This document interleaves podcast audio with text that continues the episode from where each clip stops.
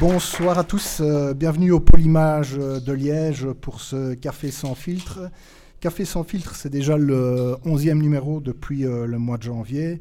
Peut-être que si vous connaissiez Café Numérique, ça peut un peu vous étonner au, niveau du format. Café Numérique, c'était des, conférences euh, avec une assistance qui pouvait monter parfois jusqu'à 150 personnes. Et on a souhaité revenir en début d'année à quelque chose de plus intime pour que chacun ait plus facile de prendre la parole et de participer. Ce qui nous a donc amené à cette formule de euh, café sans filtre sous forme de podcast. Les podcasts, vous pouvez bien sûr les retrouver sur toutes les bonnes plateformes, que ce soit sur Google, sur iTunes, sur Spotify, euh, etc. Le sujet de ce soir qui nous amène au polymage, c'est le gaming. Euh, gaming, c'est très large. Je vais essayer de faire un petit survol tout de suite avant de, vous présenter les intervenants. Euh, gaming, ça peut être le jeu vidéo, ça peut être aussi le jeu de plateau, parce qu'il n'y a rien dans gaming qui précise que c'est de l'électronique. Donc, euh, par exemple, si on prend euh, des jeux physiques, on pourrait penser à Proust alors. Peut-être que vous connaissez Thomas Fernémont et Aurélie Deschamps, qui sont à la tête d'une petite entreprise qui permet d'organiser des activités autour de jeux en bois, et qui sont actifs en ce mois de décembre à Namur. Si on passe maintenant du côté du jeu vidéo, là on va reprendre un exemple beaucoup plus ancien, beaucoup plus vieux, qui remonte à une dizaine d'années. Si je vous dis Playfish, est-ce que ça vous parle? Playfish est une entreprise qui a été fondée à l'époque par Sébastien Dehalleux et qui à cette époque-là a été revendue à Electronic Arts pour 400 millions. 400 millions, c'est déjà énorme, mais c'est qu'une petite partie de ce que représente le gaming à l'échelle mondiale. Euh, si je reprends les chiffres qui sont parus dans le soir euh, au mois d'août, euh, le chiffre d'affaires généré par le gaming, ça représenterait sur une année 116 milliards de dollars. Donc on voit l'échelle et de quoi, de quoi on parle. Alors en Belgique, évidemment, on est, un, on est, un, peu plus petit, on essaye de développer tout ça. Il y aurait 95 studios de développement de jeux vidéo et un peu plus de 1000 personnes qui sont concernées par le gaming. Voilà, ça c'est un, peu un, aperçu de ce qui se fait à la fois en physique et en électronique. Euh, si je me tourne vers vous et que je vous demande de me citer euh, un ou deux phénomènes qui ont vraiment euh, marqué ces dernières années au niveau mondial le jeu électronique, est-ce que vous pourriez me citer comme, comme jeu?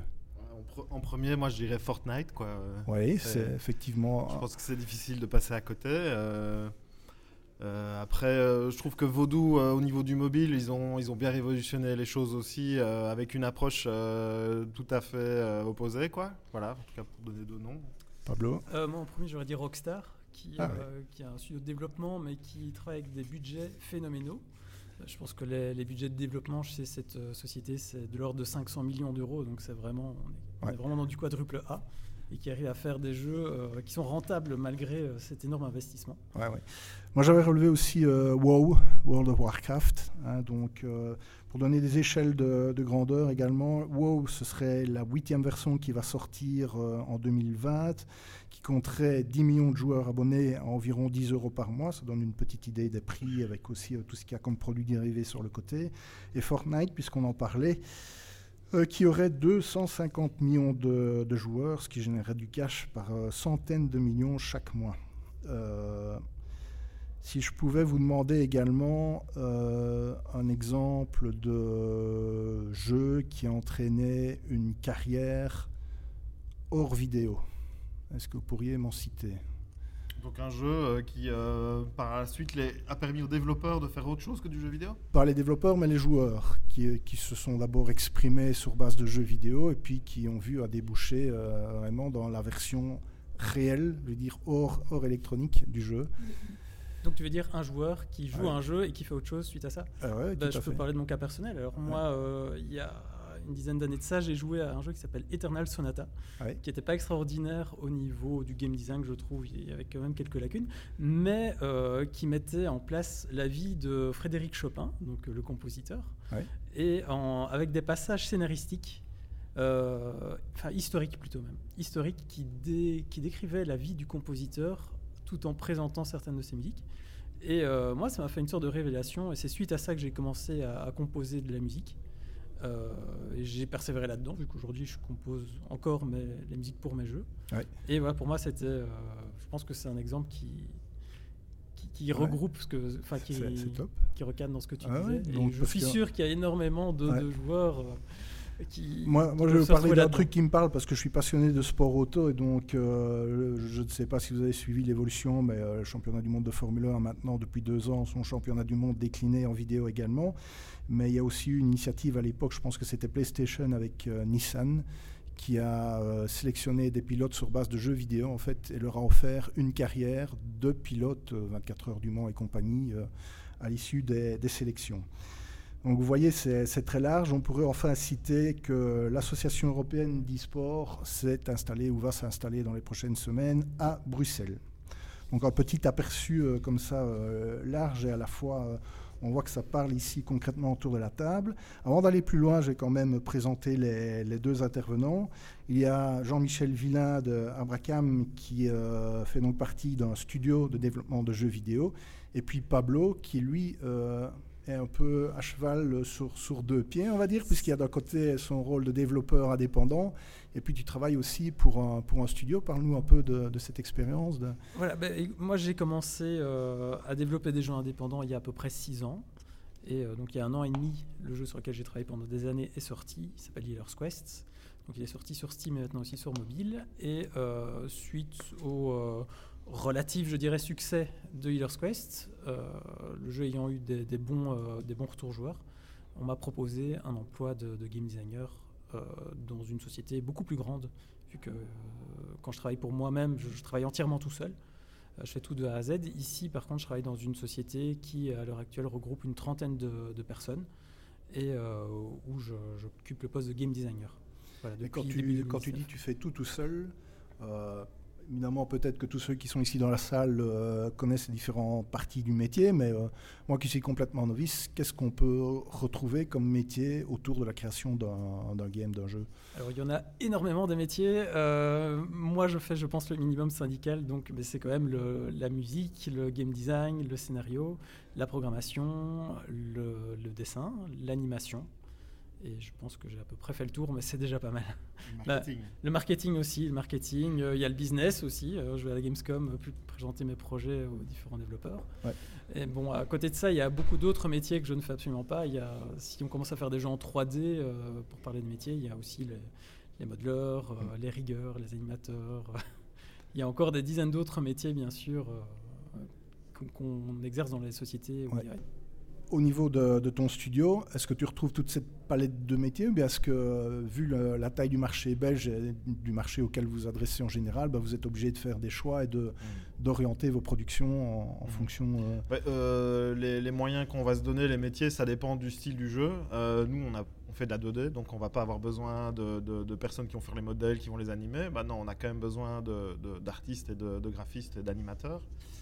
Euh, bah, un compositeur, ça c'est quelque chose qu'on on essaie d'externaliser en général. On va pas essayer d'avoir un, compositeur à temps plein sur une production, sauf si c'est vraiment un jeu de musique. Euh, mais ouais, on, retrouve, en tout cas dans, la société Abracam, allez, je crois qu'on a dû recruter au total 40 euh, personnes au total. Et euh, bon, on a vécu des moments très forts et des moments beaucoup plus durs. Et là, aujourd'hui, on est moins de 10. Donc il y, a eu peut-être aussi 30 licenciements, mais généralement pas pour des raisons voilà, que ça marchait pas avec la personne. quoi. Euh, donc euh, là aujourd'hui, on a, on, a, on a beaucoup moins d'artistes par exemple. Parce qu'on est en train de terminer le, le, portage console du jeu, notre titre phare. Quoi. Donc ça, ça, ça, ça peut, ça peut varier euh, très fort selon les moments de la société, les projets qu'on fait. Quoi. Et comment, comment est-ce que ça fonctionne? Quel type de contrat est-ce que vous, vous, avez comme ça quand vous êtes en société studio de développement Je suppose que c'est un statut employé normal ou bien vous travaillez à, la pige comme on a travaillé avec euh, un, auteur euh, scénariste, quoi. Lui, bah, ça va être un freelance. Euh, quelqu'un qui fait de la gestion de projet, bah, on va essayer de le prendre en temps plein avec un mhm. CDI. Quelqu'un peut venir faire des FX pendant six mois en CDD. Donc on est obligé d'utiliser toutes les formules existantes pour arriver à nos besoins. Quoi. D'accord. Mm. Oui, c'est pareil chez Appli Studio, donc là où je travaille, il y, a des CDI, des CDD et des personnes qui sont en freelance, je dirais. Quel est le niveau de maturité comme ça du marché en, Belgique Parce que on parlait d'une échelle temps qui remonte au début des années 2000, 2009 pour Playfish, etc. On est en 2020 quasiment, d'ici quelques jours. Comment est-ce que ça a évolué à quel... le, marché d'acheteurs ou bien le marché, euh, disons plutôt l'écosystème bah, qui produit quoi? Pour le moment, parlons de l'écosystème et puis après. Euh, ouais. Eh ben, euh, je pense que bah, les choses changent très vite. Là, Happy, le, studio où travaille Pablo, je pense qu'il y, y, a deux ans, ils étaient en train de, se remonter. Et donc, il devait y avoir cinq personnes maximum, je ne sais pas. ils étaient assez peu nombreux, oui. et là, ils sont, en train de se remonter. C'est aussi grâce, oui. Donc il y a, euh, aujourd'hui euh, des, boîtes qui, euh, qui, ont une dizaine ou, plus d'employés. Je pense qu'il y a Fishing Cactus, il y a Pile et, il y a nous. Et encore, on vient de passer la barre en dessous. Je pense que ça va remonter, mais il, faut, il faut un peu de temps. après, il y, en a, il, y en a, il y en a sûrement d'autres que je ne connais pas ou, parce que les choses bougent très vite pour le moment. Voilà. Et c'est quoi votre marché en fait? Donc vous développez du jeu, il y a, il y a un cycle, c'est la, la, durabilité, la viabilité du jeu de manière économique qui fait qu'un studio évolue, rediminue, ou bien c'est euh, mhm. d'autres facteurs qui interviennent? Bah, Il faut vivre des revenus. Euh, idéalement, euh, ou alors on lève des fonds encore plus, mais à un moment donné, on, fait des emprunts et tout ça, il faut les rembourser. Mais il faut, il faut absolument que, là, ici, nous, on a fait quelque chose d'assez particulier où on a lancé notre studio juste sur un seul jeu, une IP Feria. Et euh, voilà, on a aujourd'hui 700 000 comptes de joueurs créés. Donc euh, je pense qu'on doit être un des, jeux en, Belgique ou en Wallonie qui, est à peu près dans, le top 3 ou quelque chose comme ça. Je n'ai pas regardé, mais j'imagine, en termes de user base. Mhm. Euh, et ça nous a permis de faire des extensions, des DLC sur Feria pour rester toujours sur la même IP. Aujourd'hui, sortir le jeu sur console. Quoi. Donc on s'accroche à ce projet-là parce qu'on a, a eu la chance qu'il marche. Maintenant, on a passé beaucoup d'années aussi à, à le retravailler. On a eu diverses versions. En fait, dans ce projet-là, on pourrait dire qu'il y, a cinq projets qui ont été mis à l'eau, euh, mis à la poubelle, je veux dire, euh, pour qu'on arrive à la bonne, euh, à la bonne version. Quoi. Je pense que c'est aussi intéressant de différencier les projets, les projets du cœur que je vais appeler, mhm. des projets work for hire. Les deux existent et les deux sont susceptibles de faire vivre une boîte. on peut très bien lancer, réfléchir à notre propre idée. par exemple, Healer's Quest, le truc que j'ai imaginé, que je, je, me lance dedans, je le fais. Euh, dans les plus grosses boîtes, ben, souvent on va trouver le publisher, voilà, et parfois on a, on a un publisher qui a envie de faire un tel jeu et il va trouver, euh, essayer de trouver une boîte, un développeur qui pourra faire ce jeu pour lui. Et c'est quoi ce marché-là? Comment est-ce que vous entrez en relation en fait? C'est peut-être un milieu très très petit et donc vous vous connaissez personnellement quoi, pour trouver un publisher. Donc ça, c'est quelque chose qu'on a fait à un moment donné. Alors c'est assez spécial. Je veux dire, l'histoire de Feria où euh, on s'est détourné du produit pour travailler pour un publisher qui a financé une équipe de 12 personnes pendant un an. Paradox, c'est un gros euh, publisher PC qui, euh, je pense, qu'ils sont cotés à un milliard en bourse. Quoi. Quand ils sortent un jeu sur PC, sur Steam, ils font, je pense, 2 millions de copies en, un an. Quoi. ça fait 100 millions de chiffre d'affaires. C'est des jeux à 40-50 euros. Et ils nous ont demandé de faire un, jeu sur une de leurs IP. Donc là, la marche créative, boum, c'est plus, c'est plus aussi drôle. Mais je pense pas que c'est. Enfin, le, projet a été annulé au bout d'un an, hein, donc je pense pas que c'est pour ces raisons-là. Je veux dire, d'un manque de, Forcément, on, était, on était moins enjoué que travailler sur notre propre IP. Euh, je crois que c'est lié à d'autres problèmes euh, bon, qui, sont aussi. Ce publisher voulait se lancer sur le mobile. Nous, on avait fait une version mobile de Feria. Donc, ils ont vu ça. Ils se sont dit, bah, tiens, euh, ils ont fait du PC. Ils pourraient faire un, un, bon jeu mobile. Puisque nous, on vient du PC. Ils pourraient faire un jeu mobile qui nous plaît. et eux sont toujours pas arrivés à lancer le moindre jeu. Gros succès mobile depuis. Donc, on a essuyé les plâtres avec eux, en fait. Mhm. Et ce qui a été très difficile pour euh, notre société, c'est qu'on avait scalé euh, l'effectif pour garder encore 2-3 personnes qui travaillaient sur Feria. On avait 20 temps plein. Puis du jour au lendemain, euh, bon, bah écoutez les gars, on va arrêter de financer ce projet. Alors, on était sur 85 000 euros par mois de, de, financement du développement. Donc, tous les mois, c'était la somme d'argent qu'on recevait du publisher. Et puis voilà, voilà, en fait, on se retrouve avec X, X, CDI, etc. Qu'est-ce qu'on va faire? Ok, on essaie de les garder à un moment donné. Euh, et on est dans un très mauvais moment pour parler à d'autres publishers parce que les publishers savent que allez, le, plus ils attendent, à la, limite, euh, on n'est pas dans une bonne position pour négocier parce que pour rester légitime, il faut garder cette masse d'employés, mais c'est intenable évidemment de payer euh, une vingtaine d'employés comme ça s'il n'y a pas un projet. Quoi. donc, c'est toute réalité d'entreprise. Hein, donc mhm. voilà. Il y, a un truc qui, qui, me fait réagir aussi, donc c'est au niveau du, du financement. Euh, soit vous décrochez un gros publisher qui permet de vous donner un, viatique, une, visibilité, mais comme on dit, la prise peut se, débrancher rapidement. Qu'est-ce qu'il y a comme autre source de, financement possible? Est-ce que le crowdfunding est, jouable? Est-ce que ça amène suffisamment? C'est juste le, truc qui permet d'amorcer. Euh, le crowdfunding, euh, je pense que tu seras d'accord avec moi pour dire que c'est plutôt quelque chose, euh, c'est plus une démarche marketing vraiment que financière. Ça peut aider un petit peu au niveau financier, mais les jeux qui arrivent à se financer entièrement grâce au crowdfunding, je pense que ça n'existe plus. D'accord. À ma connaissance, à moins des très petits projets qui font vraiment le buzz et qui Il y en a qui ont réussi. L'Arian a fait quand même sur Divinity 1 et Divinity 2, ils ont levé 1 million sur Kickstarter, puis 2 millions avec leur euh, deuxième. Bah, alors il y a, y a quelques... J'ai l'impression que ça coûte plus que ça quand même à développer. ah oui, bien sûr. Ah oui, oui, mais leur Kickstarter, il était rentable. Donc c'était pas juste pour construire un buzz, quoi. Oui, oui, oui, d'accord. C'était rentable, mais ça ne développe pas l'entièreté du, du ah frais de développement. Loin de là je pense qu'il y a beaucoup de gens qui s'imaginent en, en mettre euh, de l'argent sur Kickstarter que sans eux, le truc ne verrait jamais le jour et que euh, ils partent. Et, le budget qu'ils voient là, ok, ça, ça fait. Non, il n'y a pas moyen de faire un jeu pour 100 000 euros. Euh, nous, notre premier Kickstarter, c'était 100 000 euros. bon, Feria, ça nous a coûté au moins 10 fois ça, quoi. C'est une échelle réelle, un million d'euros pour un jeu, c'est. Ça dépend du jeu. Ça dépend du jeu. Il y a des petits jeux indés qui sortent, qui, qui coûtent 200 000, 200 000 euros à produire, peut-être 100 000, mais en dessous de ça, ça, devient vraiment très très peu. Et euh, un, Kickstarter qui réussit à réunir 100 000 euros, c'est déjà pas si mal. déjà pas mal, oui. Si vous avez des, questions ou souhaitez intervenir dans la salle, vous n'hésitez pas. Il y a un micro qui est disponible. Vous levez et vous venez euh, poser votre question sans souci. Euh, comment est-ce que ça se passe avec, avec les autorités en Belgique? Est-ce qu'elles prennent le phénomène du gaming au sérieux? Est-ce qu'il y a quelque chose qui existe des une association représentative au-delà de l'association européenne, mais au niveau belge. Ça commence tout doucement, euh, surtout au nord de la de, nord de Belgique à mon sens, euh, où ils ont ils ont un fonds euh, très utile VAF, donc Vlaams Audiovisuel Fund, si je ne dis pas de bêtises, et donc qui qui finance des projets quand même à hauteur de, je pense que c'est qu'ils ont en tout peut-être un million et demi, quelque chose comme ça par an, à distribuer aux différents projets de jeux vidéo ce qui est, euh, ce qui est vraiment déjà pas mal. Et comment est-ce que ça fonctionne? C'est quoi? C'est une, amorce qui permet de, lancer la mécanique? Quel est le principe du financement Si c'est un subside ou si c'est euh, un prêt, mais c'est l'un ou l'autre, bon, évidemment c'est dix fois mieux si c'est un subside.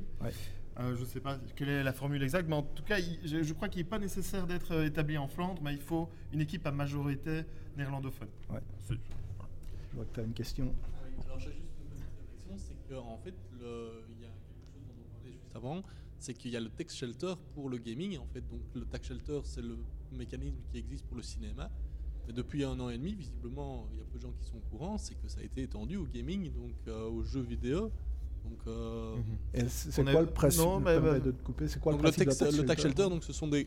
Alors, c'est ça qui est un peu le drame, c'est que c'est réservé exclusivement aux sociétés et en fait aux très grosses sociétés. Donc, une petite PME qui fait moins de 100 000 euros de bénéfices ne peut pas vraiment n'a pas du tout d'intérêt fiscal ni financier à le faire.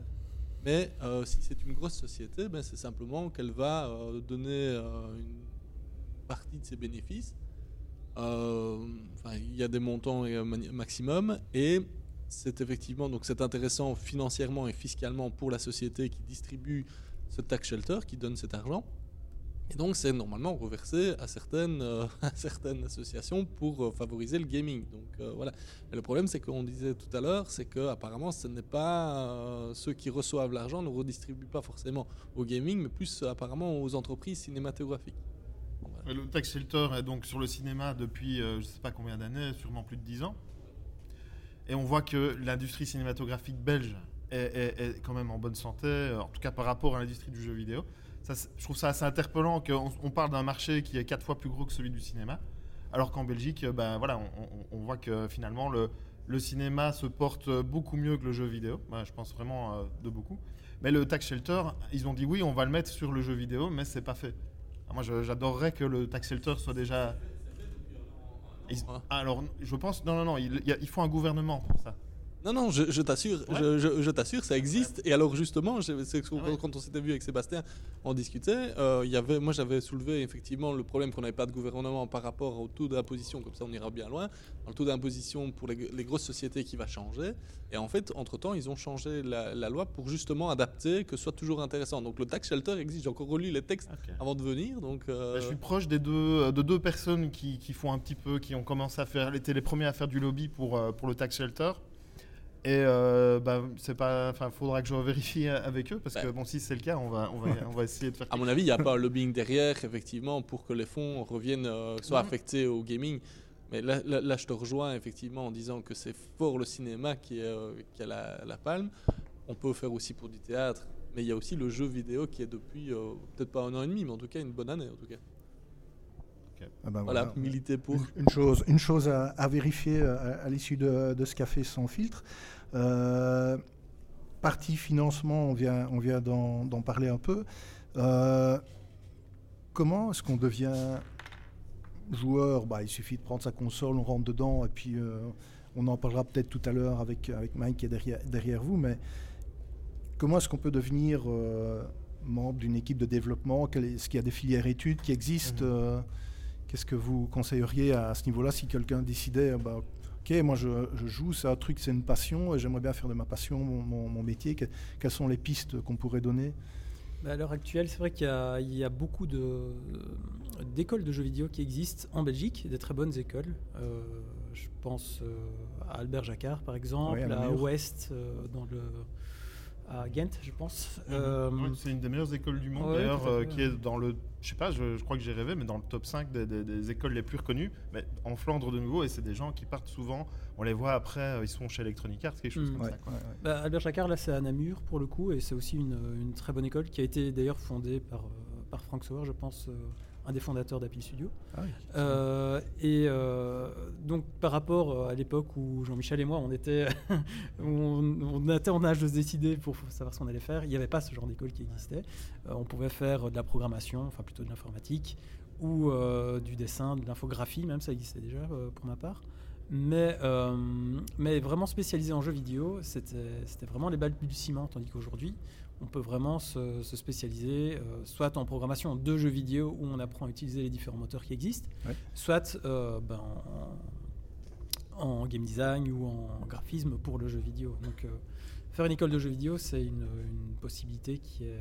C'est possible, elles sont plutôt au bon niveau. Alors, c'est ce qui est quand même assez intéressant et, encourageant. Pour, de ce que j'ai vu, oui. maintenant, je pense qu'il y aura beaucoup de déçus aussi qui vont sortir de ces écoles et qui vont pas trouver le débouché parce que, comme je, disais, bon, il faudrait faire le compte, quoi. Mais il y a peut-être 100, 100, emplois, je pense, qu'il y a des gens qui, gagnent vraiment leur croûte à faire du jeu vidéo en Belgique, euh, en qui ont un salaire, quoi. Hein. Enfin, en Wallonie, pardon. Euh, et donc, moi, moi c'était en 2006 que je me suis dit, je sais pas ce qui s'est passé. Je pensais jusque-là, j'avais jamais réfléchi à faire du jeu vidéo. Pour moi, c'était un truc de japonais, d'américain. Et puis, euh, il y a une J'ai vu qu'en France, il y avait des formations, et donc j'ai été toqué à plusieurs écoles. J'avais déjà fini mes études, et j'ai trouvé une formation un an, enfin six mois de cours et six mois de stage. Et donc là, j'ai pu euh, mettre les pieds dans un studio parisien, euh, rester là-bas quatre ans. Et, et ensuite, bah, voilà, avoir envie de revenir en Belgique et de, faire, voilà, monter notre propre société. Quoi. mais les choses changent, changent, très vite, en tout cas pour le moment, c'est l'impression qu'on a, en tout cas venant ici au, au Polymage. Un point important que Jean-Michel dit, c'est que effectivement, c'est compliqué de trouver un travail dans le domaine du jeu vidéo en Belgique. C'est possible, il y a des places, mais elles sont assez rares, donc il faut vraiment être très passionné, être très bon, et, euh, et pas hésiter à mettre la main à la pâte à côté ou même avant de commencer ses études. Euh, le portfolio, ça va être extrêmement important pour arriver à se faire engager quelque part. Et, c'est vrai qu'en Belgique, il y a beaucoup d'écoles, il n'y a probablement pas des places pour tout le monde, donc il ne faut pas hésiter aussi à être, être, prêt à partir à l'étranger pour, est-ce qu'il y a un, pays alors à, conseiller, enfin plus plus qu'un autre euh, Pour la formation bah oui, pour la formation. Ah, pour la formation, ok. Ouais, euh, bah, en Belgique, on est bien, je crois. Non? Il y a Super Info Games euh, Parce que dans la France, hein, tu, disais, tu disais qu'il n'y avait pas de la place non plus pour tout le monde dans les écoles. Donc, ah, pour les écoles, dans les écoles, si, il y a la place pour tout le monde. C'est dans les studios de développement qu'il n'y a pas la place pour tous les, ceux qui sortent. Paris, Londres ou l'Espagne, j'en sais rien. Quel, est le pays européen qui, cartonne en termes de. Bah, L'Angleterre, ouais, je pense. L'Angleterre, la France, bien placé. Je veux dire, Super Info Game dont, dont parlait Pablo, j'avais envie d'aller à cette école-là. C'est d'ailleurs en fait en voyant la, la, plaquette d'infos de cette école que j'ai vu, tiens, il y a un métier, game designer, je n'avais jamais imaginé qu'il y avait des, des gens dont c'était le métier. En fait, c'est tout à fait logique, quoi. Et cette année-là, malheureusement, ils en prenaient que 5 pour une raison où il y avait le cycle inférieur qui allait passer en troisième année, quoi. Mais c'est une formation qui coûtait 6 000 euros par an en plus. Et donc finalement, moi, j'ai trouvé euh, dans une autre... Euh, mais même dans, certaines écoles en France, euh, ça se fait sur concours, quoi. Et, je pense que même en France, il y a trop... Je sais pas, des fois, j'ai l'impression qu'il y avait trop d'écoles. Dans la formation que j'ai fait en France, il y avait 10 personnes. Et je pense qu'on est deux, en fait, à avoir trouvé un job dans l'industrie, Que ça soit n'importe où. Donc il faut vraiment s'accrocher. Mhm. Mike, on prend le micro. Peut-être parler un peu euh, bah, des joueurs. Alors, comment est-ce que tu étais passionné? Raconte-nous ton histoire. Alors voilà, ben moi, euh, j'ai acheté un PC, euh, mes parents m'ont offert un PC, et il faut avoir de la chance de rencontrer les bonnes personnes en ligne. on se lance dans dans un, jeu à fond, et puis en rencontrant les bonnes personnes, on commence à faire des LAN. Euh, on commence à se prendre vraiment au jeu. Et alors à ce moment-là, ben, il y a des sponsors qui viennent, euh, qui commencent à nous parler, etc. pour pouvoir ben, voilà, euh, nous sponsoriser, Cupad. Mais, mais après, après combien de temps ça? Parce que tu, bon, les LAN, j'en connais, j'ai des amis qui en ont fait dans, dans, un coworking ici à Liège il y a, quelques années. Mais voilà, c'est une LAN entre potes, à 10 personnes, on s'amuse, on joue, ok.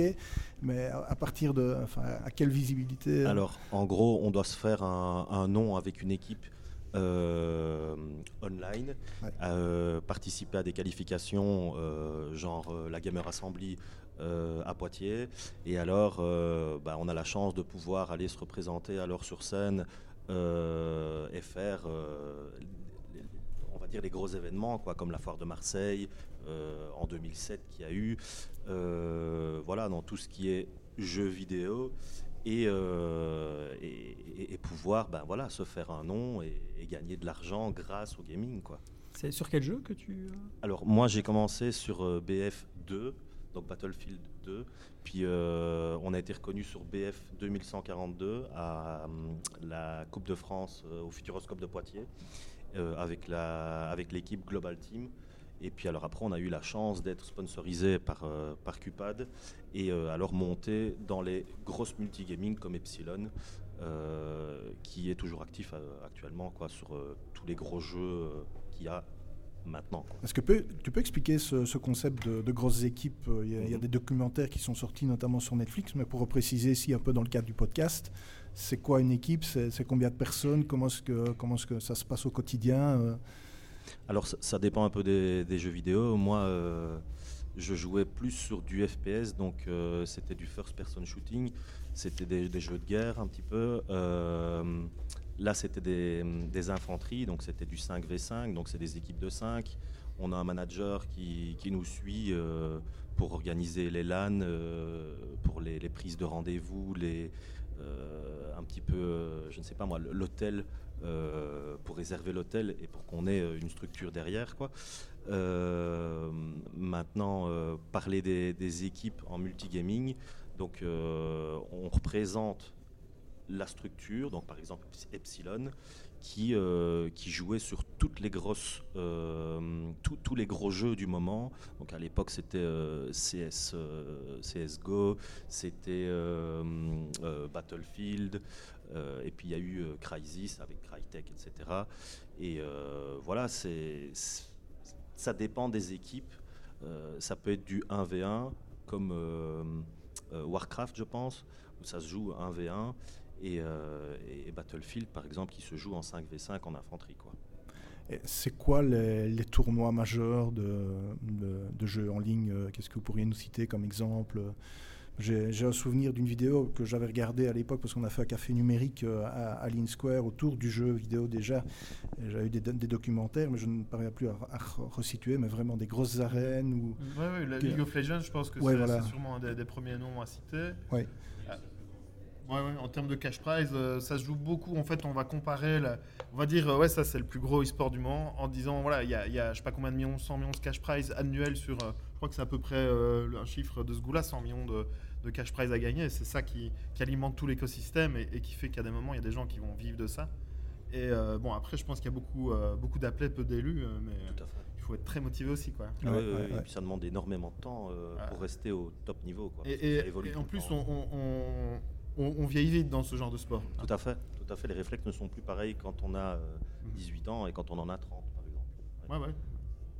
C'est, ouais, vas-y, Pablo. Oui, au niveau des, tournois, je pense que League of Legends, c'est vraiment, euh, c'est vraiment un tournoi sur un seul jeu. Après, il y a d'autres tournois qui existent euh, où il y a plusieurs jeux qui sont mis euh, à l'honneur. Je pense par exemple à l'Evo ou anciennement le Togeki.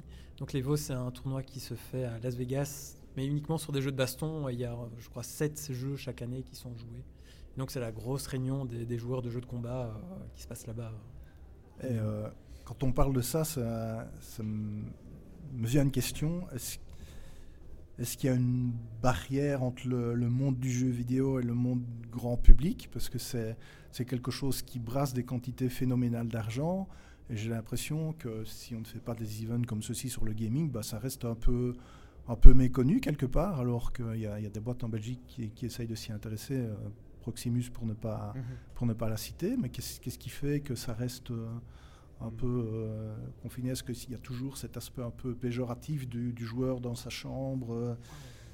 bah, euh, il, faut, il faut laisser, je pense, le temps aux générations de, passer. Et, ça, finira par, par devenir le, peut-être qu'un jour League of Legends fera un plus gros nombre de vues que le, Super Bowl. Je, je, bon, pense pas, mais en tout cas, ils peuvent.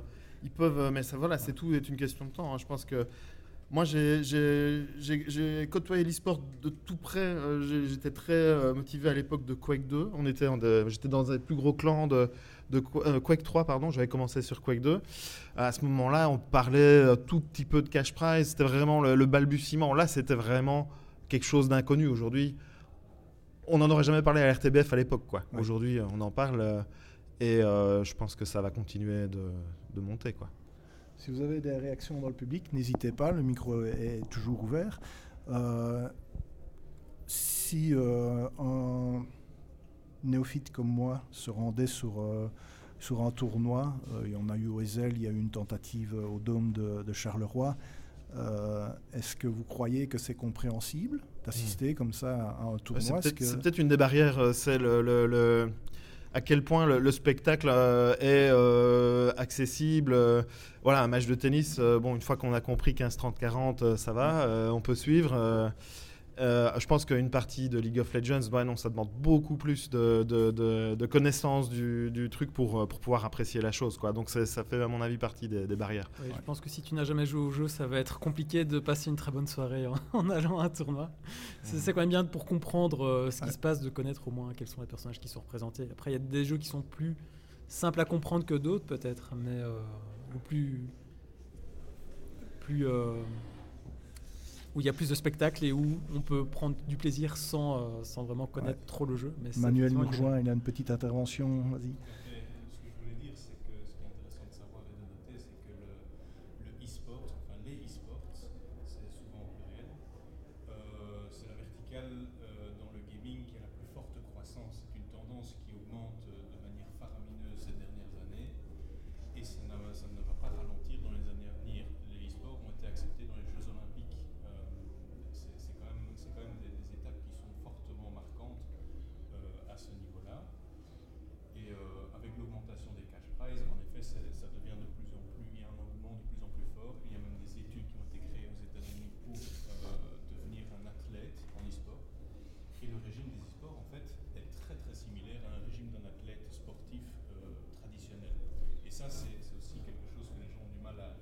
À, comprendre au niveau des e-sports. Et enfin, finalement, euh, le public des e-sports, c'est par, euh, par jeu, assez individuel, un peu comme les, sports traditionnels. Mais chaque personne dans le public qui assiste à, une compétition ou qui va, qui va soit se, se, présenter dans le stade, soit de regarder en ligne, c'est une personne qui est elle-même joueuse. C'est ça qui est intéressant, contrairement au sport où on peut, on peut apprécier un match de foot, par exemple, mmh. sans avoir jamais touché le ballon. Mais ici, on a un public de gens qui sont en général vraiment fans du jeu. Et ce qui est intéressant, c'est l'ambiance. même si on ne comprend pas toujours ce qui se passe à l'écran, l'ambiance dans les stades, l'ambiance même en ligne, on la voit, elle est, elle est fantastique. Elle est vraiment euh, très entraînante à ce niveau-là. Et beaucoup de gens sont justement surpris. Ça, ça, clash vraiment par rapport à l'image du, gamer reclus euh, qu'on peut avoir euh, à ce niveau-là. D'accord. Euh, on le voit, donc tu, parlais d'e-sport, il, y a FIFA, il y a la, Formule 1 que je citais tout à l'heure, ça va être inclus dans, les Jeux Olympiques, ce qui est relativement intéressant. Euh, mais du coup, je, me pose aussi un peu, la question est-ce qu'on ne risque pas à un moment donné de. Là, c'est un, peu, un peu provocateur et, en freestyle que je dis ça. Euh, de voir le sport réel disparaître au profit du virtuel? je pense par exemple à la course automobile. On sait bien dans quelle époque on vit, euh, avec toutes les contraintes qui se posent aux constructeurs, etc., passer du thermique à l'électrique. Est-ce que, est -ce que le, le, jeu vidéo pourrait supplanter, voire disparaître en fait le, ce qui était à la base euh. Alors je ne pense pas qu'on on remplace, je pense que c'est une autre façon, c'est un nouveau sport, c'est une autre dimension. Et donc, et ça n'a d'ailleurs absolument pas pour but de remplacer. Mm. C'est juste une autre compétition qui attire un, autre type de public et un autre type de, de, passionnés finalement, de fans. Et c'est ça qui est, c'est ça qui est vraiment chouette. C'est complémentaire finalement, pour moi. Et est-ce que chaque sport, on n'aurait pas intérêt quelque part à euh, travailler sur sa déclinaison euh, mm. en ligne en termes euh, bah, simplement de mm. marketing et, recrutement de nouveaux fans? Qu'est-ce que, qu'est-ce que vous en pensez? Bah, FIFA le fait très bien en tout cas. Euh, je pense qu'ils ont un très beau produit, évidemment, tout ça. Ils ont, ils ont l'IP, ils ont les vrais joueurs parce que. Je sais, peut-être bien qu'il y, y, aurait moyen, je sais pas moi, de, donner un peu plus de lumière à des sports qui, qui en fait sont méconnus ou pas assez regardés en, faisant euh, une expérience de jeu. Euh, et puis finalement, les gens vont s'intéresser. Ça ne m'étonnerait pas que ça arrive, une histoire comme ça un jour. Et euh, pour revenir sur le, fait que ça puisse remplacer le, sport à un moment donné, bah, tout se virtualise quand même petit à petit. je pense que la question, peut-être, tu, tu, me dis, mais elle, elle, vient peut-être du fait qu'on le voit dans, dans, un peu tous les domaines. Voilà, on voit de moins en moins de personnes aller au guichet de la banque parce que ça se fait sur. bon, enfin, maintenant c'est autre chose, hein, tout, tout, tout, tout, est différent. Et euh, comment ça se passera dans, 30 ans, euh, bah, c'est pas facile de le savoir, mais on peut imaginer en tout cas que ça va, ça va shifter un peu. J'ai quand même l'impression qu'il y a plus de gens qui passent euh, d'une affection pour un sport à une version vidéoludique de ce sport que l'inverse.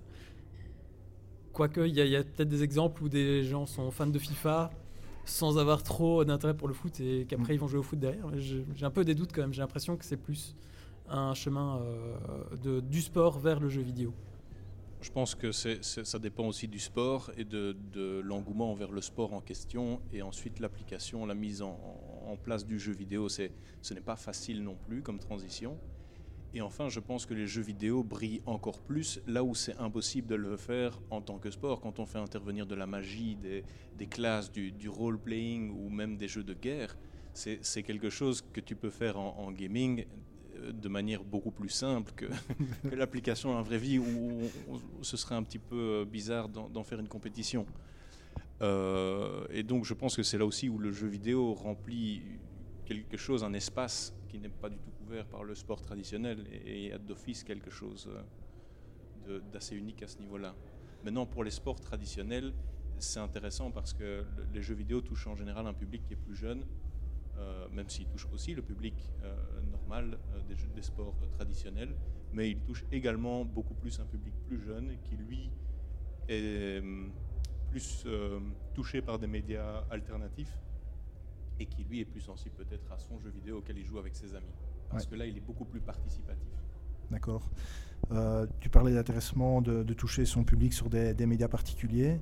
justement, c'est quoi le, le, média de référence du jeu vidéo? C'est YouTube, c'est RTBF Ovio, c'est euh, Pour le moment, principalement, c'est Twitch, je pense, parce qu'il y a Amazon derrière qui, pousse vraiment euh, les, plateformes et, les, même les, jeux vidéo. Euh, mais il y a de plus en plus de concurrents qui émergent. Il y a eu des, essais de YouTube Gaming, par exemple. je pense que Facebook a fait aussi des essais. Pour le moment, je pense que la plateforme qui a le plus de traction, si vous avez un avis contraire, dites-le, mais je pense que c'est Twitch.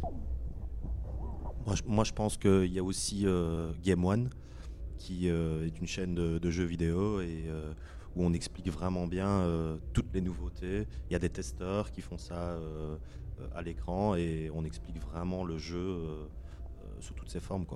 C'est vrai qu'on peut noter ces dernières années, il y a un, revirement qui a été effectué au niveau de, l'endroit où on parle du jeu vidéo. la presse de jeux vidéo est de moins en moins importante, même au niveau marketing pour les, pour les développeurs.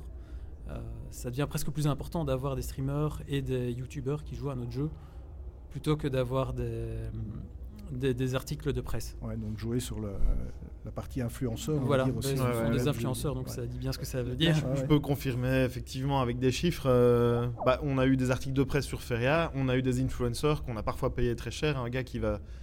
Euh, un, pro de Hearthstone, qui est le produit concurrent, évidemment, qui est le numéro 1, euh, bah, voilà, ça nous coûtait peut-être 10 000 euros de le faire jouer pendant 8 heures et puis qu'il poste son stream sur YouTube. Euh, mais derrière, on vendait euh, pour un chiffre d'affaires bien plus important qu'on pouvait mesurer tout de suite. Euh, les, retombées de la presse sont vraiment marginales en comparaison de, ce qu'un influenceur peut faire. et c'est encore mieux, évidemment, quand l'influenceur en question apprécie le produit pour lequel il est payé de, de, faire sa promo. Quoi. Bonsoir. Je suis totalement d'accord avec vous que les boîtes de jeux vidéo se rendent de plus en plus compte de l'importance marketing des joueurs, donc que les joueurs fassent le contenu pour eux. Et je pense qu'on a un super bel exemple qui est Fortnite, qui a créé le code créateur, qui permet indirectement de rémunérer les joueurs qui créent du contenu sur leur jeu. Donc euh, qu'est-ce que c'est le code créateur en deux mots pour euh, ceux qui ne connaissent pas? C'est euh, la possibilité, lors d'un achat d'un joueur, de supporter un créateur. Et ce créateur-là va être rémunéré à hauteur de 5% de, de l'achat du, du joueur. Euh, et c'est vraiment super pratique parce que par exemple, quand il y a un compétiteur qui arrive sur le marché, ils peuvent faire une action qui est par exemple de euh, quadrupler ce code créateur, donc le montant qu'ils vont recevoir, pour forcer justement ces streamers, ces, créateurs de contenu à rester sur, leur jeu vidéo et à ne pas partir chez le concurrent pour euh, en faire la promotion. Ils sont fidélisés par, par ce type de, rémunération. Faudrait pas que, bah, ils sont sous contrat parfois aussi. Hein. Euh, ils ont des avantages, ils sont rémunérés parfois, ils sont un peu comme salariés par ces. Je ne connais pas exactement comment ça marche pour, pour, Ninja, par exemple, le, le, streamer numéro 1 euh, de Fortnite, mais il ne faudrait pas qu'ils partent effectivement chez un concurrent. Quoi. Il y a aussi euh, la, différence, à mon avis, à faire entre le jeu et la plateforme, parce que je sais que la plateforme, par exemple, qui est Twitch, ah a des contrats mmh. souvent à très longue durée, enfin, très longue durée. Dans, les, dans les jeux vidéo, c'est souvent deux ans à la très longue durée. Et dernièrement, il y a d'ailleurs euh, des nouvelles plateformes, comme on disait précédemment, qui ont racheté ces joueurs, qui ont payé des contrats, mhm. notamment un Ninja, euh, qui est parti sur Mixer, euh, pour des montants parfois qui paraissent astronomiques. On n'a pas vraiment les nombres exacts, mais on parle de 50 millions d'euros pour, pour un contrat de deux ans. Ça, reste intéressant et je pense qu'on mhm. que on verra ce que l'avenir nous réserve sur ce plan-là. Je pense que ce qui est intéressant, le parallèle à faire euh, par rapport à la discussion un peu plus tôt, c'est les métiers qu'on peut faire euh, à la suite des jeux vidéo. Et être streamer, quelqu'un qui a euh, prouvé une certaine expertise à un jeu vidéo peut devenir un streamer. C'est une tendance qui est d'ailleurs très forte à la hausse. Des, champions, des champions régionaux ou mondiaux dans un jeu vidéo commencent à streamer et ont assez rapidement un public assez dédié et peuvent donner des conseils donc, par exemple, ça, c'est toute une branche de métier qui est assez nouvelle, mais qui explose dans le, dans le milieu du jeu vidéo. Il y a les analystes aussi, les, personnes qui, par leur popularité, par le fait qu'ils sont amusants à regarder ou, euh, leurs observations sont très, sont très fines, euh, attirent un public qui, qui, cherche ce, genre, ce type d'informations. On peut avoir aussi des gens, pas nécessairement streamers, mais des, blogueurs ou des vlogueurs comme euh, le joueur du grenier, pense que beaucoup de gens le, connaissent. C'est un métier aussi alternatif. Il fait, et, on peut avoir des revenus extrêmement conséquents euh, de, ces, métiers. Attention, parce que je pense que c'est, à mon sens, encore plus difficile de, percer dans, euh, dans le stream et dans la diffusion de vidéos, de jeux vidéo, que, euh, que de développer qu'en, développement un jeu. C'est-à-dire c'est, c'est très difficile d'avoir un revenu je pense, tu me dis si je me trompe, mais avoir un revenu euh, suffisant pour payer euh, ses factures, un loyer et manger euh, en faisant que du stream, il faut déjà être très très bon. Il faut déjà être là depuis longtemps et soit être vraiment bon dans le jeu auquel on joue, soit être très bon, avoir beaucoup de charisme et avoir une grande base de, followers. Sinon, il y a énormément de gens qui tentent cette aventure et avec plus ou moins de succès, mais généralement, ils sont rares ceux qui arrivent à percer. Tu as tout à fait raison, et en plus de ça, il y a le, capital temps. Euh, streamer et même jouer à un haut niveau demande un temps qui est beaucoup plus élevé, même par rapport à un, jeu euh, d'athlète traditionnel comme le football. On ne peut pas s'entraîner, le corps ne peut pas supporter des entraînements de plus de, je ne sais plus exactement de combien d'heures par jour, sinon les muscles n'ont pas le temps de récupérer. Dans les jeux vidéo, c'est une stimulation qui est plus mentale que physique. Et du coup, le, temps dédié aux entraînements dans les jeux vidéo est totalement différent, une ordre de grandeur beaucoup plus, beaucoup plus élevé que, les sports traditionnels ce qui amène à d'autres problèmes aussi pour, euh, pour les joueurs. Euh. Et donc ça, c'est vrai qu'on sous-estime aussi l'implication que cela demande d'en faire un métier à ce niveau-là. Et là, et là, je te rejoins, c'est vrai que ce n'est pas facile du tout.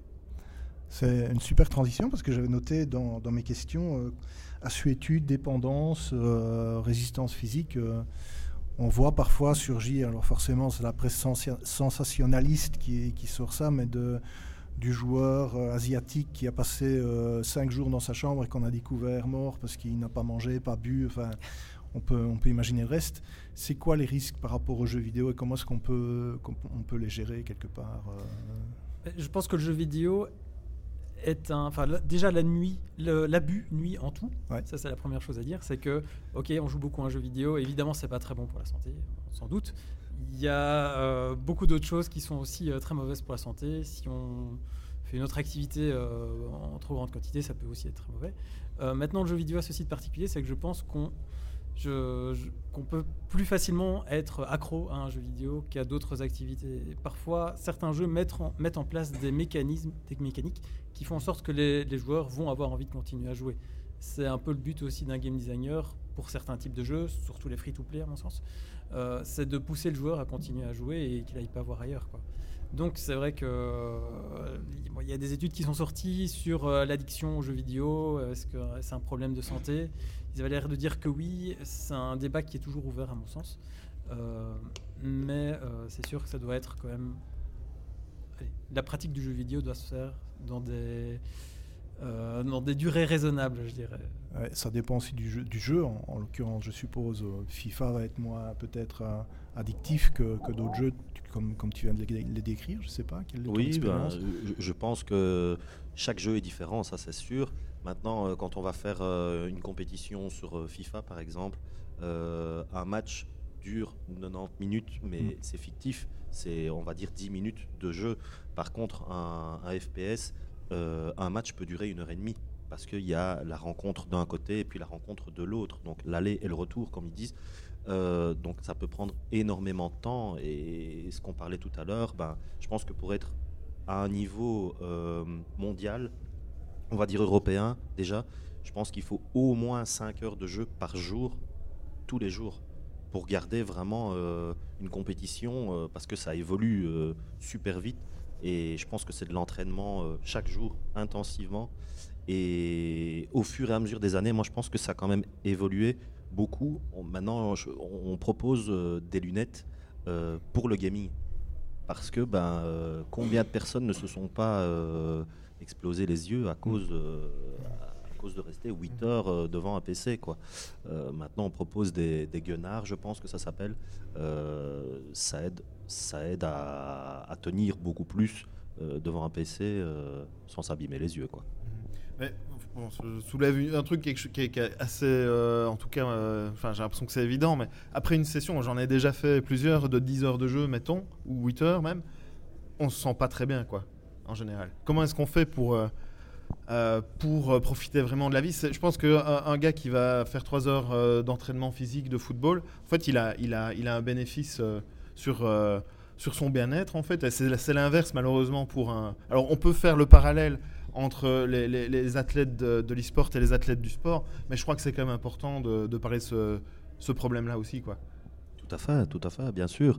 Maintenant, quand on va dans une, euh, dans une LAN, par exemple, euh, on nous propose toujours des, des boissons énergisantes. Ça, c'est toujours dans toutes les LAN que j'ai fait, on nous propose des boissons énergisantes et alors euh, des choses qui sont très mauvaises pour la santé, qui nous font grossir. Alors déjà, on ne bouge pas beaucoup. Alors euh, si en plus on nous propose des produits comme ça, c'est sûr que c'est pas super quoi. Maintenant, bah, est-ce que ça va évoluer euh, vers, vers des choses positives? Certainement, parce que bah, on a réussi à évoluer au niveau des yeux, on va certainement évoluer au niveau de l'alimentation. quoi voilà. Je pense que ça dépend aussi du sponsor. Souvent, les fabricants de boissons énergisantes supportent les, les événements. Donc ça. Alexandre, tu voulais. Moi, je me rappelle très bien des, des LAN euh, sur Counter-Strike où on passait tout un week-end à boire du coca et manger des chips euh, et à dormir euh, en boule quelque part.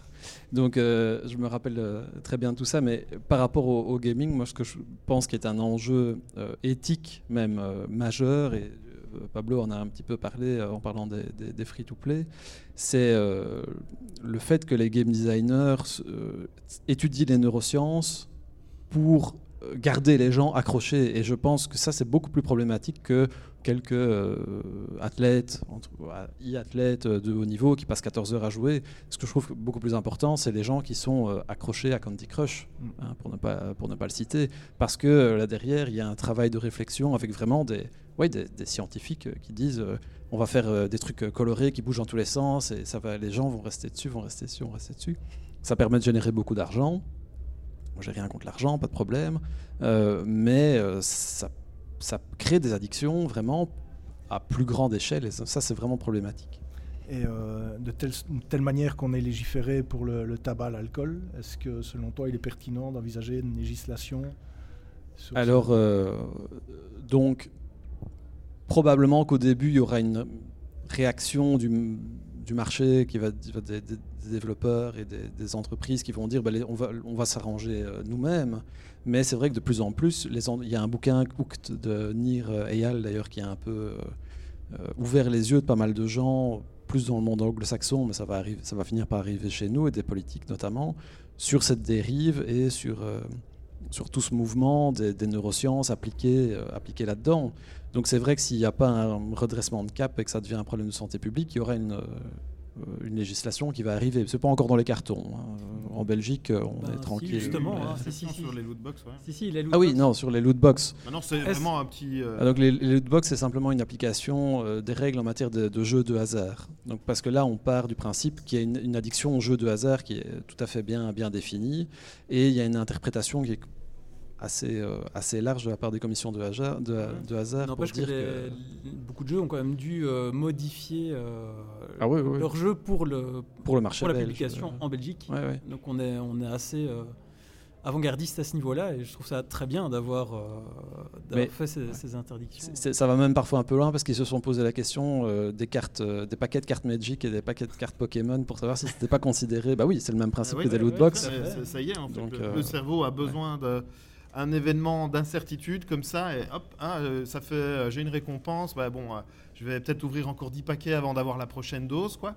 Et c'est exactement le phénomène qu'on voit la Skinner Box, je sais plus comment on dit en français, mais le rat qui, on lui met de, la farine ou je ne sais pas, de la cocaïne à côté, il va, il va, il va continuer tant qu'il a sa récompense jusqu'à la mort en fait. Donc à un moment donné, le bien-être n'est plus considéré et c'est un peu, c'est la même chose. Les loot box ne bon, ça règle un peu une partie du problème, mais ça ne règle pas. Euh, moi, je trouverais ça bien que ça soit légiféré. En Chine, je sais qu'il y, a beaucoup plus. C'est vraiment un problème de société là-bas. Il y a beaucoup plus de, joueurs mobiles là-bas et joueurs de free-to-play. Et ils ont euh, des lois qui imposent les développeurs euh, doivent publier les algorithmes de. Bon, après, je ne sais pas en quelle mesure. Après, ils peuvent venir dire ouais, mais ça, ça va pas. Enfin voilà, j'ai des anecdotes. Par exemple, le, le projet qu'on faisait pour Paradox, c'était un free-to-play justement. Et il y a eu toute la polémique des lootbox avec Battle, je sais plus quel jeu Battlefield ou quoi qu'il y avait. Non, comment? C'était dans Overwatch, oui, c'est ça, c'est là que c'est arrivé. Et euh, bah, justement, nous, c'était un jeu de cartes aussi, hein, euh, le, jeu, qu'on faisait pour Paradox. Et on avait des boosters et ils nous ont. Euh, voilà, on a dit, OK, on va pas faire ça. On a une question d'éthique, une discussion avec le publisher qui n'a pas voulu. Qui, venant du PC et qui ont une player base de fans très loyaux, n'avaient pas envie de s'attirer des foudres. Euh, finalement, on n'a pas mis ces mécaniques-là en place, mais au final, ce qui se passe, c'est qu'on est en store, sur le store en compétition avec des jeux qui, eux, utilisent les bonnes ficelles, et donc on n'est pas compétitif. Et donc au final, si je dis que ça serait bien de légiférer ça, ça serait même pour le bien du, média, du média lui-même, du jeu vidéo, en fait, qui serait meilleur, je pense, en tant que média, si, euh, si on mettait les bonnes, les bonnes en place, mais c'est compliqué. L'éthique et la déontologie euh, ne vont pas toujours de pair avec l'économie. Hein. Non. Voilà. Euh, ce qui me permet de rebondir aussi, euh, on a cité en, début de, podcast des, jeux à succès comme Fortnite, on a parlé de League of Legends, de Minecraft. Qu'est-ce qui a fait que ces jeux sont devenus des références mondiales? Qu'est-ce qui a fait que ça explose comme ça? Est-ce que vous avez une petite idée de... je pense que c'est des, des, des, raisons totalement différentes pour chacun. Ah oui Ouais, ouais. Bah, euh, League of Legends, je pense qu'ils ont vu le phénomène Dota qui était sur, euh, ce qui en fait qui était des modes créés par les joueurs sur Warcraft. Ils ont vu, ils ont été les premiers à se dire qu'il y avait un potentiel de dingue là-bas. Et euh, il y a plusieurs qui ont senti le truc, mais ils ont levé les fonds, ils ont bien exécuté, ils ont vu le truc, ils ont fait une bonne exécution. Je pense que c'était des super entrepreneurs qui ont fait, qui ont, qui ont eu cette vision-là. voilà, Fortnite, ils ont vu la, vague Battle Royale et ils se la sont bien appropriée. Souvent, euh, c'est en voyant les, comment les, communautés réagissent au phénomène et en s'appropriant correctement qu'on devient les gros succès. Et après, une fois que la place est prise, euh, ben, en fait, euh, elle est prise en fait en général dans, un marché. C'est vrai qu'une fois qu'un jeu a eu énormément de succès dans un style, c'est compliqué de faire un nouveau jeu dans ce style-là et d'espérer concurrencer le jeu auquel tout le monde, mm. tout le monde joue. Minecraft aussi. Je pense que c'est pour ça qu'on, au, au, fur et à mesure des années, les jeux évoluent échange complètement euh, parce que du, du BR, pardon, du Battle Royale, euh, on n'en avait pas il y a 10 ans. Quoi. Et maintenant que c'est instauré, ben, je pense que dans, dans 10 ans, on parlera encore d'autres choses. Et euh, il faut chaque fois se renouveler. Pour qu'un jeu fonctionne vraiment, il faut se renouveler. C'est quand même intéressant de noter que Fortnite, ils sont quand même arrivés après PUBG, en étant exactement dans le même modèle. Ils ont quand même réussi à, piquer le, marché à PUBG. Ouais, c'est intéressant. Enfin, analyser ça, en tout cas pour des gens qui veulent développer des jeux, je pense que c'est le genre de choses à faire. Je crois que PUBG, euh, ils ont eu un coup de bol en fait, et ils ont mis très peu de moyens. Euh, c'est carrément, en fait, PUBG, c'est fait avec euh, des banques d'assets, hein, genre les, mm. les crates, les, les, les, les, caisses en bois, etc. Ça vient de banques d'assets. Ils n'ont même pas produit tous les assets, les sons du jeu, etc. Quoi. Mm. Donc, avec une, tu vois, juste une production graphique plus plus forte, euh, de la cosmétique, etc. Fortnite a peut-être trouvé la bonne formule. Je pense qu'il y a, une, forme de dénominateur commun entre les jeux, c'est qu'ils ont tous euh, tablé sur une, très grande base de joueurs de base qui peut, interagir euh, d'une certaine façon, soit par la compétition, soit par la création, dans le modèle de Minecraft par exemple. Ce qui est intéressant par rapport à PUBG versus Fortnite, c'est aussi le public cible. PUBG est un, à viser vraiment des joueurs avertis, plutôt des gens qui, ont l'habitude d'un Counter-Strike ou de, pur FPS. Fortnite a, visé vraiment un public plus jeune qui avait euh, moins de fonds et, ils ont fait un free-to-play, ce qui était un très bon jeu en free-to-play, sans, sans choses vraiment cachées derrière. Euh, ça, a facilité énormément justement le succès. Après, le, modèle, en effet, euh, ils, ont, ils, ont, très bien exécuté, ça c'est sûr. Mais voilà, le, dénominateur commun, c'est le fait que les joueurs puissent interagir les uns avec les autres d'une façon ou d'une autre, par la compétition, par la coopération, par l'échange. Et aussi, c'était un contenu facile à partager aussi par des streamers ou par des, ou par des vidéos sur YouTube. Si on veut voir un petit peu le jeu, de quoi ça s'agit, on peut voir des, centaines de vidéos YouTube qui à chaque fois sont différentes et montrent une facette intéressante du jeu. Parce que le jeu a une profondeur qui est donnée par les joueurs. On va clôturer ce podcast par euh, une tentative de réponse. La question qui était posée, c'est est-ce qu'il est possible de vivre du gaming en Belgique? Oui ou non? Jean-Michel bah, euh, Je vais euh, parler de mon expérience. Je pense que c'est bien d'avoir une compagne qui gagne bien sa vie, franchement, pour vraiment le dire. voilà. Pablo Oui, je pense que, que c'est compliqué, oui. Alors, possible, oui, bien sûr, c'est possible. pour vivre du gaming, à mon sens, la solution la plus euh, efficace, c'est de trouver une place dans un studio existant.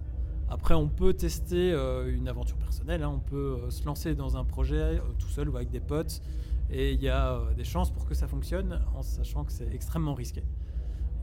pour parler de mon expérience, bah, Healer's Quest, c'est quand même considéré comme ayant fonctionné, mais malgré ça, derrière, j'ai pas pu me payer un temps plein pour continuer à faire des jeux. Quoi. Ça, il faut quand même en être conscient. Et j'ai quand même eu pas mal de bol quant à la sortie. Euh, il y a eu un bon retour du public, il y a eu pas mal de choses, mais euh, malgré tout, c'est pas suffisant pour avoir un temps plein. D'accord. Mike?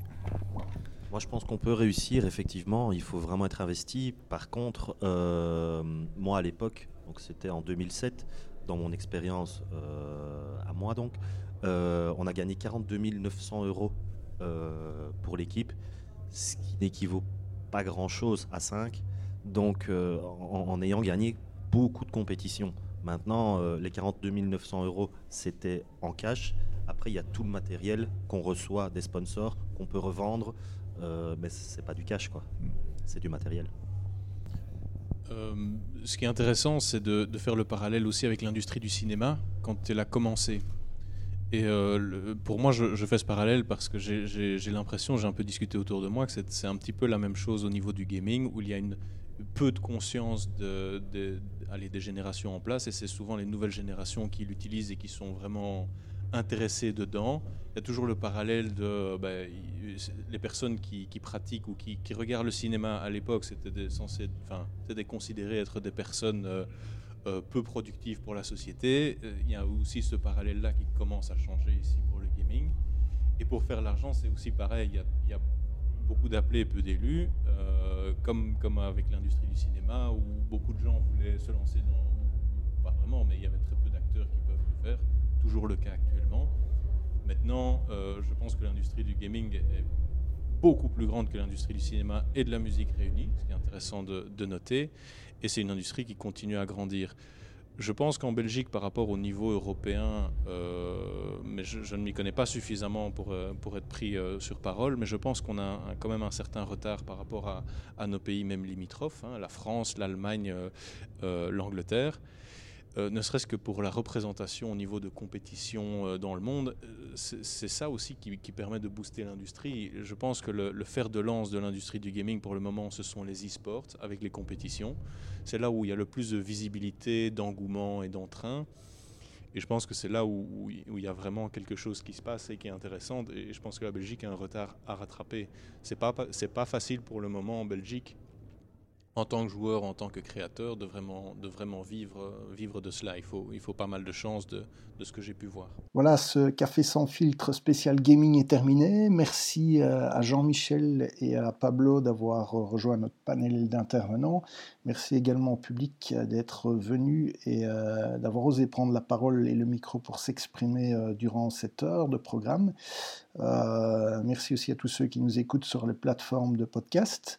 Je voudrais terminer euh, par deux remerciements euh, spécifiques euh, à nos sponsors et à toute l'équipe de Café sans filtre qui se décarcasse tout au long de l'année pour trouver des lieux et des intervenants. Merci à tous donc. Rendez-vous en 2020 pour un prochain Café sans filtre.